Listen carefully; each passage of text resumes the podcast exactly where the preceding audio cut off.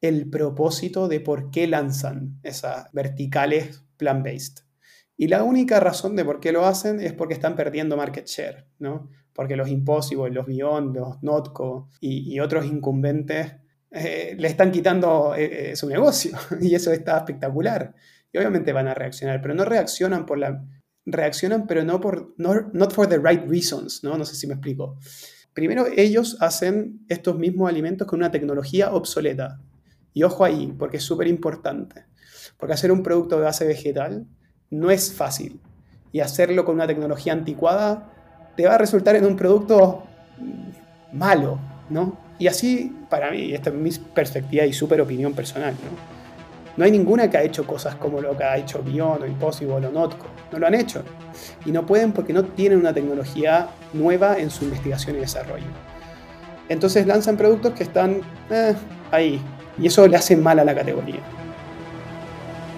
Bienvenidos todos a Contexto Futurismo, en donde conversamos con fundadores de la región para entender su visión, explorar su industria y analizar esas tecnologías que van a transformar el presente. Yo soy su anfitrión, Víctor Cortés, y esto es The Future.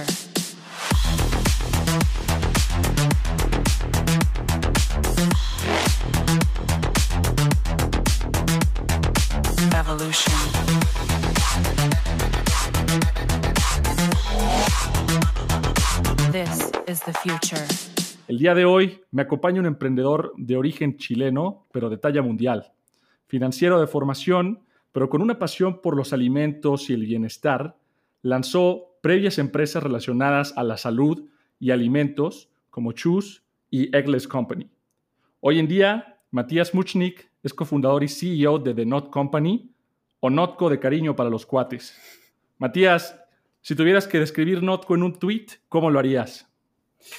Uy, qué difícil. Eh, hacemos productos de base vegetal que tienen el mismo color, sabor, aroma y textura que los productos tradicionalmente basados en animales, carne, queso, leche y huevo. Y usamos inteligencia artificial para hacerlo. Creo que ahí le di. Justo en la marca de los 140 caracteres. Perfecto. Pues bueno, para sentar bases, estuve investigando un poco sobre Notco y noté que la razón principal que mencionas con mayor frecuencia por la cual nace Notco no es necesariamente la nutrición, sino el medio ambiente y el daño que la, ganadería y la alimentación animal causan en el planeta. Pero me gustaría entenderlo esto de viva voz. ¿Cuál dirías tú que es la razón de ser de Notco? Mira, excelente pregunta. Yo creo que eh, desde una perspectiva más macro, sentíamos que la industria de alimentos funcionaba sobre una tecnología muy obsoleta. Y eso hacía que se convirtiera en un sistema sumamente quebrado, desde cómo pensamos los alimentos a cómo estamos, hasta dónde estamos mirando para poder extraer esos alimentos. Em, digamos, la, naturaleza o la fuente de los alimentos que nosotros estamos consumiendo hoy día eh, se han convertido en el principal factor del cambio climático. Eh, es el denominador común de todos los eh, males medioambientales que existen digamos, hoy día en el mundo, la deforestación, digamos, el uso del agua, tierra y energía, la contaminación de los océanos. entonces, veíamos, digamos, no, no, hay que alejarse mucho para notarlo, ¿no? Y es una industria que es muy confusa. Em, que, hoy día, un día se le pasa a todo el mundo, ¿no? Un día escuchamos que el huevo es bueno, el otro día el huevo es malo para la salud, eh, la carne es buena y después el otro día es carcinogénica. Eh, entonces, cuando una industria está con tantas dudas, ciertamente está quebrada. Y para mí, em, digamos, hace 10 años que estoy en la industria, hace 10 años me saltó esta duda y dije, bueno, la única manera de entender cómo arreglarla es metiéndome detrás de ella. Y nada, no, hay grandes sorpresas. La verdad que efectivamente funciona con una tecnología absolutamente obsoleta cuando uno empieza a la, investigación y desarrollo, cuando empieza a realmente mirar cómo se hacen los alimentos, cómo se piensan y de, de, qué fuentes salen. Entonces, efectivamente, como dices tú, tiene que ver con la fuente y no tiene que ver con el alimento per se ni con la nutrición. Tiene que ver más bien eh, bueno, que es otra, digamos, es súper importante, pero para atrás, es decir, cómo podemos hacer los mismos alimentos que nos que amamos comer, pero de otra manera, hecho con otros ingredientes, ingredientes que son sustentables, em, digamos, que, son eficientes con el uso de los recursos, eh, que impiden que tengamos que asesinar billones de animales al año, que nos haga bien a nosotros también. O sea, hay, grandes relaciones eh, científicamente comprobadas que, nos dicen que, los alimentos en general que vienen de fuentes animales son malas para nuestra salud. Eh, así que nada, eh, un poco ese es el macro y el por qué existe Notco. Existimos porque queremos repensar la industria del alimento. Ok, buenísimo. Y, cuando repiensas esta industria, cuando te metes detrás em, y ves que la industria y las tecnologías actuales son realmente obsoletas, ¿qué propones? O sea, también para que la audiencia quizá tenga un, un, un parteaguas de cómo se ve el producto, ¿no? Sí.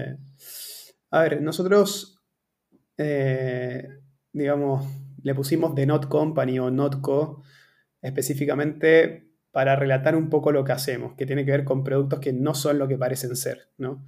Eh, hacemos la Not Mayo, Not Milk, Not Ice Cream, Not Burger, que son, digamos, eh, en ese orden son mayonesa, leche, helado y, hamburguesas que no son, es decir, que no están hechas de la manera tradicional, sino que están hechas en base a vegetales, ¿no? a plantas.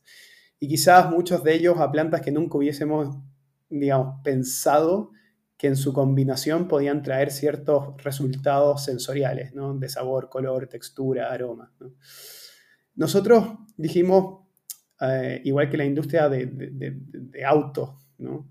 Eh, la industria está haciendo autos eh, base petróleo o bencinero y nosotros tenemos que hacer el Tesla, ¿no? Em, ¿Y cómo lo hacemos? Lo hacemos con una nueva tecnología. No seguimos haciendo mejores autos, hacemos algo distinto. Y nosotros, bueno, a ver, eh, un poco para dar contexto, los cofundadores de Notco son científicos, ¿no? somos tres uno es doctor en ciencias de la computación y, postdoc de la Universidad de Harvard. Eh, eh, Pablo es eh, bioquímico y doctor en biotecnología y postdoc de UC Davis, experto en genómica de planta. nosotros combinamos un poco estas disciplinas que quizás no se habían juntado antes para aplicarlo en la industria de alimentos. ¿no? ¿Cómo entender a los alimentos? Primero replicándolo. Creo que hay una cosa que, que es súper importante que detallemos, es que para nosotros siempre fue brutalmente importante el sabor. Si uno, por muy saludable que sea un producto eh, alimenticio, lo pone en una góndola de supermercado y no es rico, no es sabroso, no vende, o al menos o puede vender para aquellos que priorizan la salud por sobre el sabor. Y ese no es la gran, digamos, la gran masa crítica o el, o el mass market. ¿no? El mass market está en la, gente tradicional que la verdad uno tenía que hacer, o al menos la ciencia tenía que hacer, que los alimentos, da lo mismo donde proveyeran, fueran ricos. Si nosotros éramos capaces de hacer algo de base vegetal que sea apetitoso para el mercado masivo, ahí es donde realmente empezamos a cambiar las cosas y hacer, digamos, impacto significativo en lo que queremos, que es reducir, digamos, eh, el CO2 que viene en la industria de alimentos y reducir el uso de los recursos.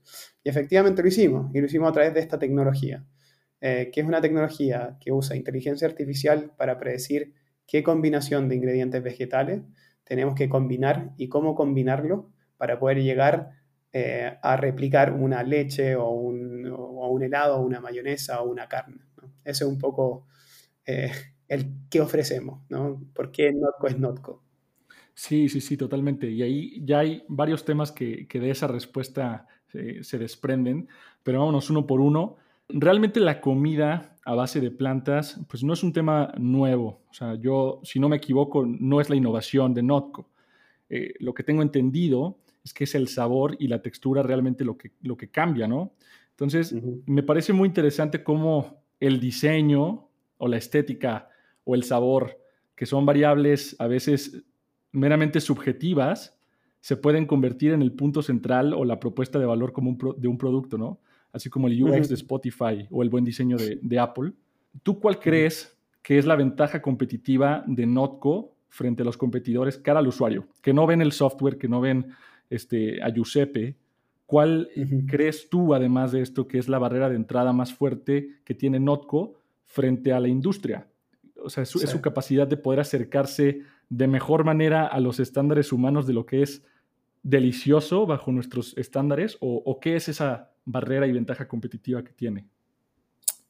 Mira, la ventaja competitiva que tiene Notco versus otros players como, como Beyond o Impossible o, otras marcas, digamos, disruptivas que están eh, creciendo en este momento, partamos por la base de que creo que el objetivo de todas es la misma, ¿no? Es convertir a, la población completa en, consumidores de plantas y no de animales, ¿no? Y, por todo lo que hablamos de la sustentabilidad, el uso de los recursos, etc.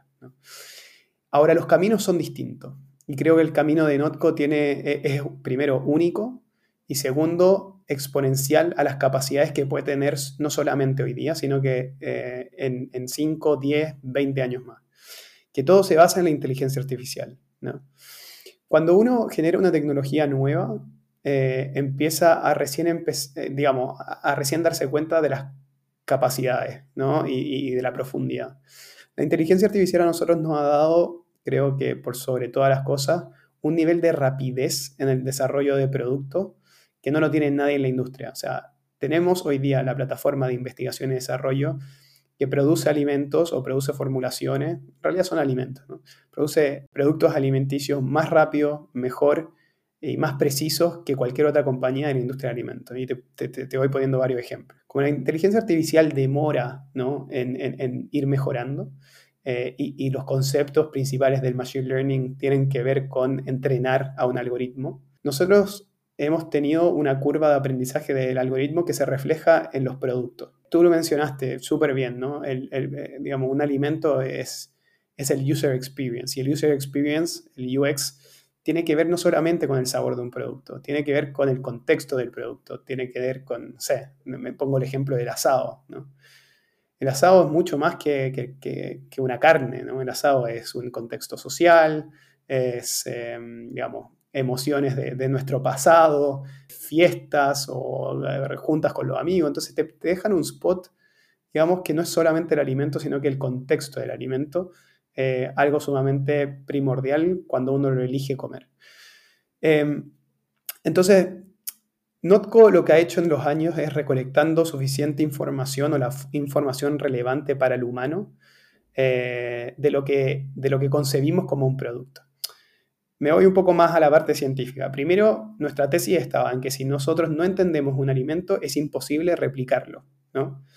Eh, entonces, nos pasamos mucho tiempo recolectando datos y mirando a, los alimentos, eh, digamos, en distintas dimensiones en la dimensión de la composición molecular, eh, la composición físico-química, cuáles son los datos espectrales que podemos extraer y cuáles son los datos sensoriales de los alimentos.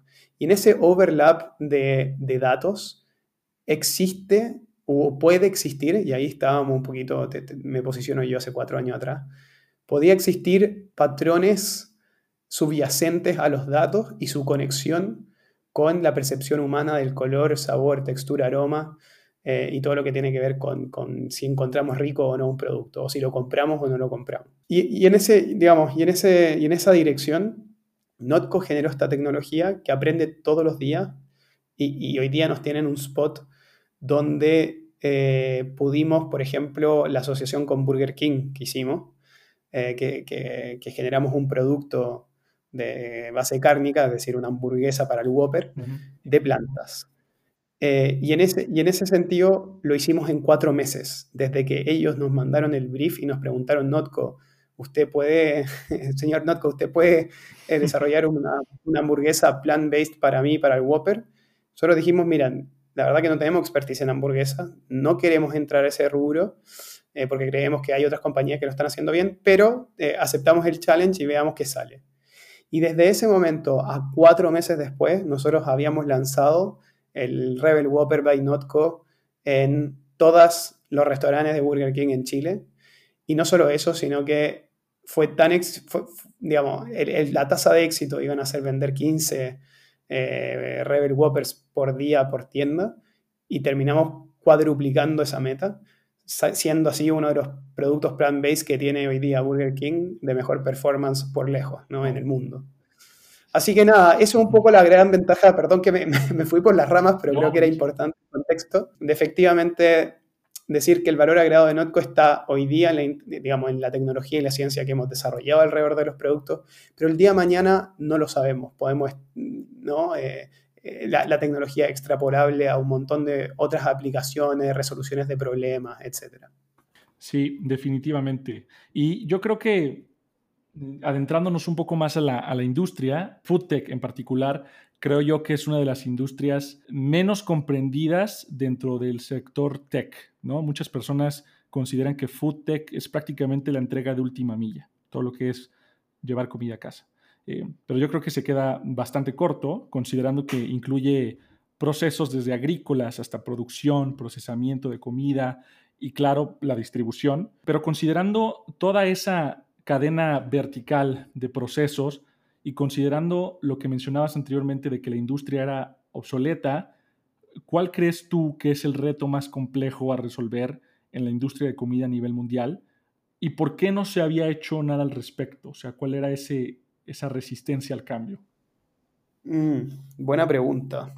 A ver, creo que voy a ir por partes porque es difícil contestarla de una, pero cuando un sistema está roto o broken, ¿no? Eh, no es solamente un área de la industria que está, em, que está rota. Es decir, eh, hago la analogía con, el tránsito y el tráfico que hay, digamos, en, las capitales del mundo hoy día. Manejarse en auto realmente, bueno, estamos en COVID, pero, pero en tiempos normales, eh, planificar o replanificar eh, y hacer más carreteras y esto y lo otro, quizás no es la solución del problema. La solución del problema era, sería, digamos, eh, dinamitar todas las, todas las calles y poner sistemas de correa así como, como el centro de distribución de Amazon. Creo que esa es la mejor manera de, mejorar la transportación a nivel mundial. Eh, pero nada, es muy caro y obviamente que tiene sus constraints. En la industria de alimentos, digamos, desde cómo pensamos la industria hasta la tecnología que tenemos para, para generar productos, eh, está obsoleta. Supply chain está quebrado, eh, eh, digamos, la parte de agricultura también, digamos, todo lo que estamos produciendo de base animal está acabando con las tierras fértiles, está generando una cantidad de, gas metano y CO2 a la, digamos, a la atmósfera brutales. Entonces, sí, eh, es una industria que está con muchas aristas muy quebrado y se están haciendo cosas muy separadamente, ¿no? Ag estaba haciendo eh, cosas tecnológicas brillantes, digamos, pero quizás muchas veces no lo veíamos en nuestros platos. Quizás esa, esa innovación, había puentes que, quebrados para conectar el nuevo ag con la industria de alimentos. Y la industria de alimentos tuvo que, a ver, tuvo que hacerle un shake bastante importante a la industria, digamos, de alimentos más CPG, ¿no? a, a, a las multinacionales del mundo. La única manera de que reaccionaran ellas era que empezaran a salir los Notco del mundo, los Beyond o los Impossible, ¿no? Eh, un poco por romper la barrera de lo imposible. Em, eh, y eso era clave, porque convencer a, convencer a los, a, los que venden el hardware de usar un software nuevo, eh, estos son los difíciles de convencer. Y en este caso nosotros salimos como una empresa flexible de hardware, pero que también desarrollamos un software, ¿no? Entonces era más fácil llevar la innovación que hacíamos nosotros en la investigación y desarrollo a el público, ¿no? Entonces que el user experience de la gente que consume los productos no contienda que no solamente sea un producto, sino que va más atrás. Va a la persona que tuvo que plantar, digamos, los, garbanzos o las arvejas para generar el producto que, estuvieran comiendo. Em, Así que creo que es contagioso y es un ciclo, ¿no? Eh, todo, todo camina, quizá me voy a poner un poquito más filosófico, pero en el fondo, uno como en todo emprendimiento muchas veces hace un montón de esfuerzo que no se, que no se traduce inmediatamente, ¿no? A resultados. Toma tiempo. Y creo que en la industria de alimentos pasó lo mismo, ¿no? Hubo muchas ganas de cambiar, pero muchas veces sin, muchos resultados. ¿Cuántas? O sea, eh, la industria de alimentos es un cementerio de marca, ¿no? Eh, de, gente que trató de hacer cosas espectaculares y que no sobrevivió. Y no sobrevivió quizás porque estaba, eh, digamos, comunicaba mal, o este, el producto no era tan bueno, o la innovación no fue canalizada de, buena manera, o digamos, no se, no se construyó el equipo de ejecución detrás muy bien, o simplemente el consumidor no estaba preparado a comerse la innovación. Entonces creo que una formulación con demasiadas incógnitas que no te podría apuntar el dedo y decir, por esto pasó, pero creo que fue un sistema que despertó en los últimos años, que también despertó por el cambio de preferencias de consumidor. Eso sí o sí. Súper interesante. ok, a ver, vamos a, Ahí tengo dos preguntas. Primero pasamos con la primera. Notco como tal, pues es parte software, es parte química y obviamente la parte también artística, culinaria, ¿no? ¿Qué tecnologías consideras tú y qué avances biotecnológicos o químicos van a venir a cambiar la forma en la que se desarrolla la industria? Y por otro lado, ¿consideras tú que es el código y el software para la alimentación a base de plantas lo que el metal y las máquinas fueron eh, para la ganadería hace un par de años? Qué buena, buena manera de ponerlo, sí, total. es la, digamos, la heavy machinery que está detrás del desarrollo, ¿no? De, digamos, de él, si, lo pensamos, es el enabler de que eh, la tecnología o la innovación sea consumida por el consumidor en el punto de venta. Entonces reduce la distancia que hay entre la investigación y desarrollo eh, y la innovación disruptiva a todo esto, sumamente disruptiva, y ponerla en, las manos del consumidor desde que se planifica hasta que se ejecuta en 3, 4 o 5 meses. 100% eh, con, tu statement, sí o sí, eh, este software pasa a ser un poco la maquinaria eh, de, la industria. Buenísimo. ¿Y, qué industrias consideras tú, perdón, qué tecnologías consideras tú que van a, venir a cambiar, además del software, de la inteligencia artificial, lo que ya nos dices, eh, entender también un poco cómo es que el software opera, o sea, qué, está sucediendo a manera biotecnológica, química, que les permite hacer eso. Mira, tal como te lo comenté antes, eh, Giuseppe, que es la tecnología que nosotros desarrollamos, eh, a ver, tiene, tiene, grados de complejidad y hoy día no es lo que, lo que, es, lo que era, digamos, hace un año atrás. Giuseppe fue pensado para generar formulaciones o, digamos, entender la conexión que existe entre los parámetros moleculares de los alimentos y la percepción humana del sabor y la textura. ¿no? Si, nosotros podíamos hacer eso, entonces sabíamos también cómo poder replicar las cosas que nos gustan. Entonces nos, pasamos, digamos, un año y medio entero en recolectar datos, generar bases de datos, ver, entender realmente cuáles son los datos que tenemos que darle a un algoritmo para que el algoritmo entienda estas conexiones. Y nos equivocamos, pensamos de repente que ciertas fuentes de datos eran importantes, pero en realidad no lo eran. Y también creíamos, por ejemplo, por tener eh, una descomposición molecular de un alimento, podíamos entender qué, era ese alimento. Y no es así. Cuando uno va a los datos moleculares, por ejemplo, eh, de, un pedazo de chocolate eh, y un queso azul, se da cuenta que comparten 73 moléculas de sabor. Y la verdad que, digamos, todos hemos comido o mucha gente ha comido esas dos cosas y no tienen nada que ver. Entonces, entender qué parámetros realmente van a explicar y nos van a permitir generar esta plataforma eh, fue, fue, fue, fue, duro, ¿no? fue difícil y, implicaba traer probablemente unas nuevas maneras de medir ciertas cosas en la industria de alimentos, ciertos parámetros en la industria de alimentos. Nos pasamos un año y medio, como te, como te conté, recolectando los parámetros físico-químicos, moleculares, eh, espectrales y sensoriales de los alimentos y de, las, de los más de miles y miles de, ingredientes basados en plantas. el algoritmo lo que hace básicamente dice y entiende lo que es, por ejemplo, una leche.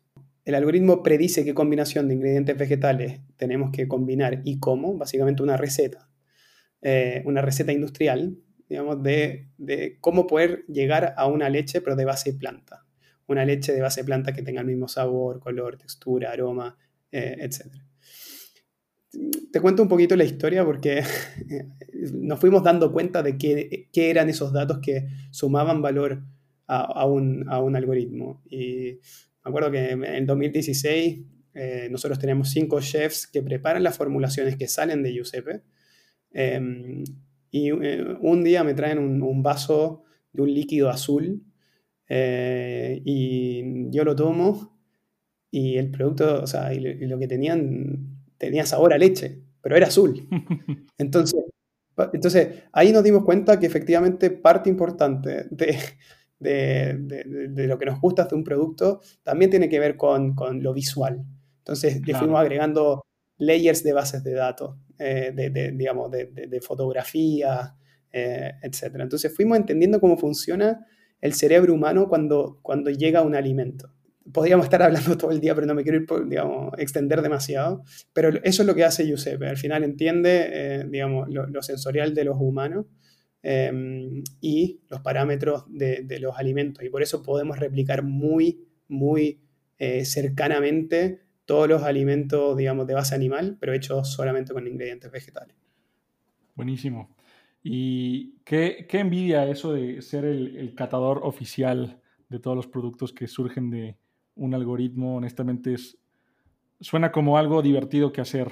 Pero perfecto, pasando ya a algo más aterrizado a lo que mencionabas del, del comportamiento del consumidor. A ver, yo estuve haciendo un poco de investigación sobre, sobre la industria al parecer, MarketWatch calcula que el mercado global de la comida vegetariana o vegana va a alcanzar los 31.400 millones de dólares en 2026, pero según entiendo, ustedes están yendo por un mercado de 400 mil millones de dólares, ¿no? Comida para omnívoros y carnívoros, para todos. Es decir, planean revolucionar por completo la forma en la que la mayoría de los humanos nos alimentamos. ¿Cómo ves el futuro o cuál es tu predicción para los siguientes cinco años sobre la industria y sobre el comportamiento de los consumidores? O sea, ¿le apuestan ustedes a que va a llegar el punto en el que sea la minoría de la población la que se alimenta a base de ingredientes de origen animal? Mire, yo, yo no soy del, del, pensamiento de que va a haber un cambio dramático y nunca más se va a tocar un animal. Creo que eso va a existir eh, en el futuro. Lo que sí va a pasar es que te diría que gran parte de la población, por no decir toda, va a tener un producto plant-based en su refrigerador, en donde la connotación de plant-based o la connotación de, origen vegetal de los productos no sea algo que se habla mucho, es un desde, ¿no? es una consecuencia de un buen producto. Yo elijo un producto no porque es plant-based, es porque es bueno. Y la industria se está, digamos, contagiando y eso es buenísimo. Vemos a los grandes también cambiando y haciendo cosas en la industria plant-based. Entonces, lo que yo siento que va a pasar es que de aquí a 10 años más no va a haber una persona en el mundo que no tenga algo plant-based en su refrigerador. Digamos, ya sea leche o carne o queso o huevo o digamos cualquier derivado de ello. Eh, creo que efectivamente vamos hacia un lugar espectacular donde vamos a ser mucho menos intenso en el uso de los animales para, distribuir nutrición. Y eso está espectacular, súper alineado con, nuestro objetivo y, nuestra visión es tal cual. De, nuestros consumidores te puedo decir que el cercano al 87% de, de, nuestros consumidores hoy día no son vegetarianos ni veganos ni, tienen restricciones alimentarias. Lo que a nosotros nos llena también de orgullo porque efectivamente ese, ese es, eh, digamos, el, el target que siempre quisimos como compañía, esa es nuestra visión. Así que esa es mi predicción del futuro. De aquí a 10 años más no hay una persona que no tenga un producto plant-based en su refrigerador. Tremendo. Y dos, preguntas relacionadas también al mismo tema de los, del, comportamiento de los consumidores. Por un lado, entiendo que de los, muchos consumidores evitan productos a base de plantas porque normalmente son más caros que los productos normales, ¿no? O sea, obstaculizando una atracción más rápida, eh, especialmente cuando se trata de carne. Y por otro lado, los consumidores que normalmente son carnívoros, llamémoslos así, lo siguen viendo como un tema tabú. O sea, aquí en, México es como, si hablas de, de, temas de vegetarianos o por el estilo, nadie dice, bueno, yo me pienso comer un taco de carne este, hecha a base de plantas. Como que sigue siendo un tema tabú. ¿Qué tiene que suceder en la sociedad para que se acepte esta, esta normalidad de productos plant-based? Y en cuestión del precio, ¿crees que la tendencia del precio de estos productos va en decremento y por lo tanto va a haber mayor adopción o cómo ves ese desarrollo? Mm, buena, buena pregunta. Mira, eh, efectivamente, como todo en la vida, las cosas nuevas generan primero un poquito de escepticismo, ¿no? Y cuando hablamos de comida, el, digamos, el factor de escepticismo más importante tiene que ver con el sabor, ¿no? Con lo sensorial. O sea, yo no, si yo te digo, tenemos una leche que tiene el mismo sabor, color, textura, aroma que una leche de vaca, pero es de vegetales, lo primero que voy a decir es no lo creo, no, no creo que esto fuera posible. Si el día de mañana Starbucks te da un cappuccino y no te dice nada y tú te lo tomas y te gusta y después te digo, está hecho de not milk, no, digamos, va a decir, upa, eh, ni me di cuenta, ¿no? Eh, y, cuando pasa eso, drive trial, ¿no es cierto? Nosotros, para nosotros la consigna principal y, nuestra arma más fuerte eh, de, de, marketing es degustación en el punto de venta. La gente que prueba nuestro producto lo compra y la gente que lo compra eh, alrededor del 80% lo vuelve a comprar. Entonces tenemos una tasa de repetición realmente alta. Entonces tiene que ver con lo sensorial. Eh, rompemos esa barrera con la demostración de que somos excelentes, ¿no? Y eso lo hace el sabor. Y por eso el tasting para nosotros es lo más, más importante. Después hay otras cosas culturales que son más difíciles de romper, por supuesto, ¿no? Eh, la barrera que te digo del asado o la connotación del asado dentro de nuestras estructuras sociales. Eh, bueno, traer carne vegetal y ponerla en la, parrilla, primero tiene que cocinarse de la misma manera, tiene que soltar ese, la grasita, tenemos que ver el fuego prendiéndose, todas las cosas que naturalmente nos gustan de eso, eh, tiene que pasar. Y un poco nosotros nos, fijamos en eso también. Entonces hoy día la persona que lleva un paquete de 5 not burgers a un asado puede hacer exactamente lo que hace un, una persona que lleva, digamos, hamburguesas de base animal. Entonces, para nosotros es testing, testing y, usar. Eh, así que nada, es cosa de tiempo que vayamos a adoptar. Sí, perfecto. Y, considerando justamente eso que mencionas ahorita de los, los competidores de que no son plant-based, ¿no?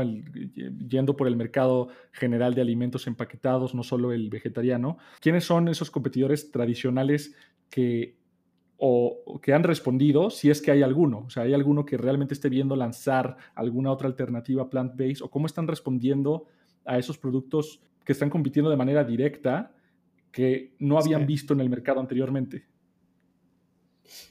Em, a ver, si estamos hablando como de, multinacionales que se están acoplando un poco a esto, vemos millones y creo que fue el pionero fue Danone con Whitewave, ¿no? con la adquisición de Whitewave que, digamos, produce Silk y So Delicious. ¿no? Lo hicieron en el 2016. Em, lo, hicieron, en el 2016, esa adquisición por casi 12 billones de dólares. Y, se movió rápido. La verdad que, Danone ha hecho un, muy buen trabajo. Tienen el 35 por ahí por ciento del mercado de leche vegetal en Estados Unidos. Entonces, digamos, lo, han hecho bien, han mantenido la consigna de Silk, han, digamos, han, decaído su nivel de innovación y, porque, digamos, no se han sabido reinventar tampoco en esta, esta generación 3.0 de, leches o, digamos, de alimentos. Em, y después vemos otros, digamos, tratando de hacer cosas eh, eh, en la misma línea. Vemos la Hellmann's vegana o vemos eh, Marfrig haciendo carne vegetal. Pero acá creo que hay que apuntar dos cosas que son súper relevantes. Una tiene que ver con el propósito de por qué lanzan esa, digamos, esas líneas o esas verticales plant-based. Y la única razón de por qué lo hacen es porque están perdiendo market share, ¿no? Porque los Impossible, los Beyond, los Notco y, y otros incumbentes eh, le están quitando eh, eh, su negocio y eso está espectacular. Y obviamente van a reaccionar, pero no reaccionan por la... Reaccionan, pero no por... No, not for the right reasons, ¿no? No sé si me explico. Pero el y, ahí un poco engancho con el segundo punto, ¿no? Primero, ellos hacen estos mismos alimentos con una tecnología obsoleta. Y ojo ahí, porque es súper importante. Porque hacer un producto de base vegetal no es fácil. Y hacerlo con una tecnología anticuada te va a resultar en un producto malo, ¿no? Y así, para mí, esta es mi perspectiva y súper opinión personal, ¿no? No hay ninguna que ha hecho cosas como lo que ha hecho Bion o Impossible o Notco. No lo han hecho. Y no pueden porque no tienen una tecnología nueva en su investigación y desarrollo. Entonces lanzan productos que están eh, ahí, eh, y eso le hace mal a la categoría. Y lo segundo tiene que ver con eh, el consumidor, ¿no? Que el consumidor también es distinto escuchar al fundador de, de, Notco o de Beyond diciendo por qué existen, ¿no? Y te habla él, y no es que te hable, digamos, el gerente general o te hable, digamos, un ejecutivo de la compañía, te está hablando el flaco que, la hizo, ¿no? Y, de manera súper genuina, cada uno con su estilo, ¿no es cierto? El de Pat Brown es distinto a Ethan, es distinto a mí, eh, cada uno con su estilo, eh, pero te está hablando él, ¿no? Y eso al consumidor le genera un nivel de cercanía brutal, ¿no? Al señor Unilever o al señor, qué sé yo, Procter, digamos, ya no sé quién es, ¿no? Nadie sabe, por qué se, inventó eso. Y eso, un poco a nosotros que somos los, los, newcomers, eh, obviamente que, nos juega a favor. Em, así que es una nueva generación de compañías y la anterior es fantástico que se acoplen a esta nueva manera de hacerlo, pero también el consumidor es inteligente, es mucho más sofisticado que lo que era antes. Entonces creo que las compañías grandes todavía no se dan cuenta de eso. Así que nada, eh, ahí, ahí, termino que también me fui por las ramas, creo. Sí, sí no, el, el, storytelling es definitivamente una parte crucial de, de cómo los usuarios se sienten identificados con los productos. Y algo que he notado muy particular nosotros desde Contexto ya llevamos poquito más de un año cubriendo la industria de emprendimiento y startups en la TAM y algo que hemos notado es la fuerte tendencia o inclinación de cada país hacia una industria muy específica. Y si hay algo que hemos notado de Chile es cierta responsabilidad social y ecológica implícita en sus productos.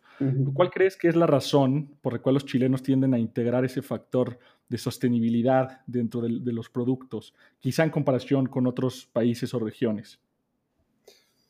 Buena pregunta, creo que somos un país que le copia mucho a Estados Unidos. Chile en general, en Latinoamérica, somos, somos, somos un país en particular que, sigue los trends mucho más americanos. Eh, y siempre estamos conectados, digamos, con las innovaciones y, modas y trends que, que, empiezan a aparecer en US tenemos un mercado sumamente, mucho más simple de lo que es una Argentina o un Brasil o un Perú o un Colombia, mucho más formalizado, ¿no? Tenemos cuatro cadenas de supermercado y sería, y tenemos cuatro cadenas de, qué sé yo, de, o tiendas, tiendas de, de, consumo masivo, eh, y no hay más que eso, ¿no? Entonces, todo se canaliza bastante rápido. Y, un poco este, esta apertura que tiene Chile, sobre todo con lo que está pasando en Estados Unidos, ha hecho que seamos un país quizás con un nivel de conciencia un poquito más elevado que el resto de, nuestro, de nuestros pares. Eh, no te diría, digamos, particularmente en la alimentación que tenemos la población vegana más grande de Latinoamérica. No, para nada. De hecho, por ejemplo, el consumo de leche vegetales en México es, digamos, el doble que en Chile. Eh, entonces hubo una adopción mucho más rápida, bueno, había más productos eh, y, y, también tiene que ver con la cercanía que tienen con Estados Unidos, pero quizás Chile tiene exactamente lo mismo. Y también tenemos una Patagonia y tenemos, digamos, Chile es muy largo, entonces tiene, tiene mucha conexión con el medio ambiente, ¿no? Con las playas, con el mar, con, el, digamos, con, los bosques, con las reservas naturales. Y ver que, que, ver que, que, están siendo afectadas, que los ríos ya no son ríos, son, digamos, unos parecen canaletas de, la calle, ¿no? El río Mapocho ya no, digamos, no pasa agua. Y eso afecta, y eso afecta mucho, ¿no? Eh, y somos, digamos, creo que una sociedad súper conectada con eso.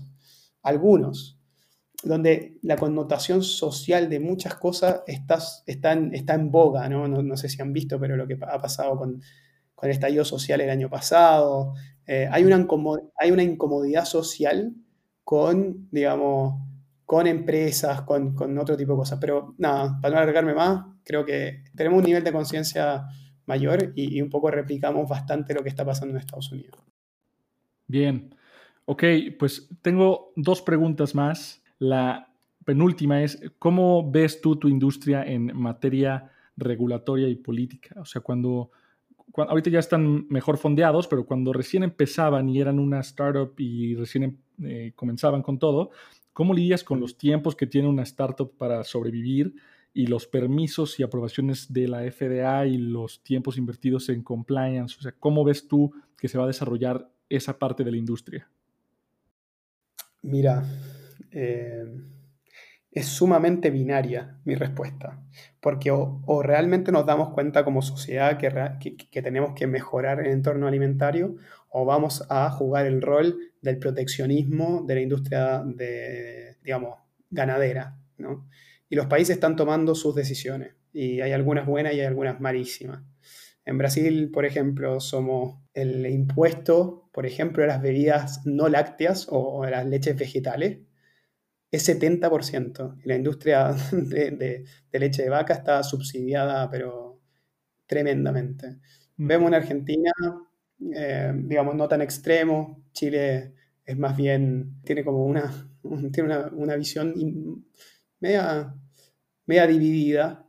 Estados Unidos se, está viendo para, para, poner tax a este tipo de producto. Entonces, no sé, la verdad que no, no, sabría decirte, pero puede ser muy binario, o muy malo o muy bueno. Así que dependiendo del país y cuán proteccionista es y cuán reacio a la innovación es, es que van a empezar a actuar. Creo que, mira, yo leí un tweet que creo que el, el mejor tweet que he leído en mi vida que tenía que ver con la relación con Uber.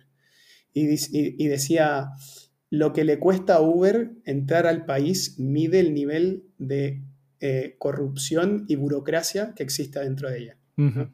Así que creo que voy a hacer un paralelismo a ese tweet, que ni me acuerdo quién lo dijo, pero me quedó grabado en la, en la mente. Sí, pertinente. Buenísimo. Y pues para concluir, ¿por qué le estás apostando a Foodtech y Biotech y por qué le estás apostando a la TAM? ¿Por qué aquí y ahora? ¿Por qué FoodTech? Porque efectivamente queremos ser los top of mind de esa categoría, donde estamos muy atrás en cuanto a lo que está pasando, por ejemplo, en Estados Unidos. Entonces, queremos, creemos que podemos hacerlo, creemos que existe el talento en Latinoamérica para poder generar algo igual de potente o más que lo que está pasando en Estados Unidos con los Beyond the Impossible. ¿no? Así que la decisión de Latinoamérica es porque efectivamente tenemos si, Estados Unidos tenía un, entorno alimentario obsoleto, eh, Sudamérica o Latinoamérica tiene, realmente juega bastantes pasitos más abajo. Entonces, ser nosotros el catalizador de ese cambio, me parece que uno, podemos y lo segundo es queremos serlo. Em, así que creo que te contesté las dos al mismo tiempo. El tema, del, o sea, el tema del acceso a los recursos, creo que Latinoamérica está mejor parado que nunca. Vemos cada vez más fondos eh, creciendo. Vemos a Kasek Ventures, por ejemplo, siendo el, número uno de Latinoamérica, manejando más de un billón. Entonces, cosas que te digo que no hace, hace tres años no existía. ¿no? Entonces, estamos, estamos mucho mejor parados que, que hace tres años atrás. Así que la TAM todo el tiempo. La TAM todo el tiempo. Gran frase para concluir. Y con eso terminamos otro episodio de Contexto Futurismo. A nuestra audiencia, recuerden seguirnos en todas las plataformas de audio. Recuerden también que me pueden mandar dudas, sugerencias y preguntas con un tweet a arroba H. Matías, ¿a ti cómo te podemos encontrar? La verdad que no soy una persona muy pública, pero creo que en Twitter soy Matías Mushnik. Perfecto. Eh, pues Matías, un gusto haberte tenido con nosotros. Él fue Matías Muchnik de Notco. Yo soy Víctor Cortés y nosotros nos vemos en el futuro.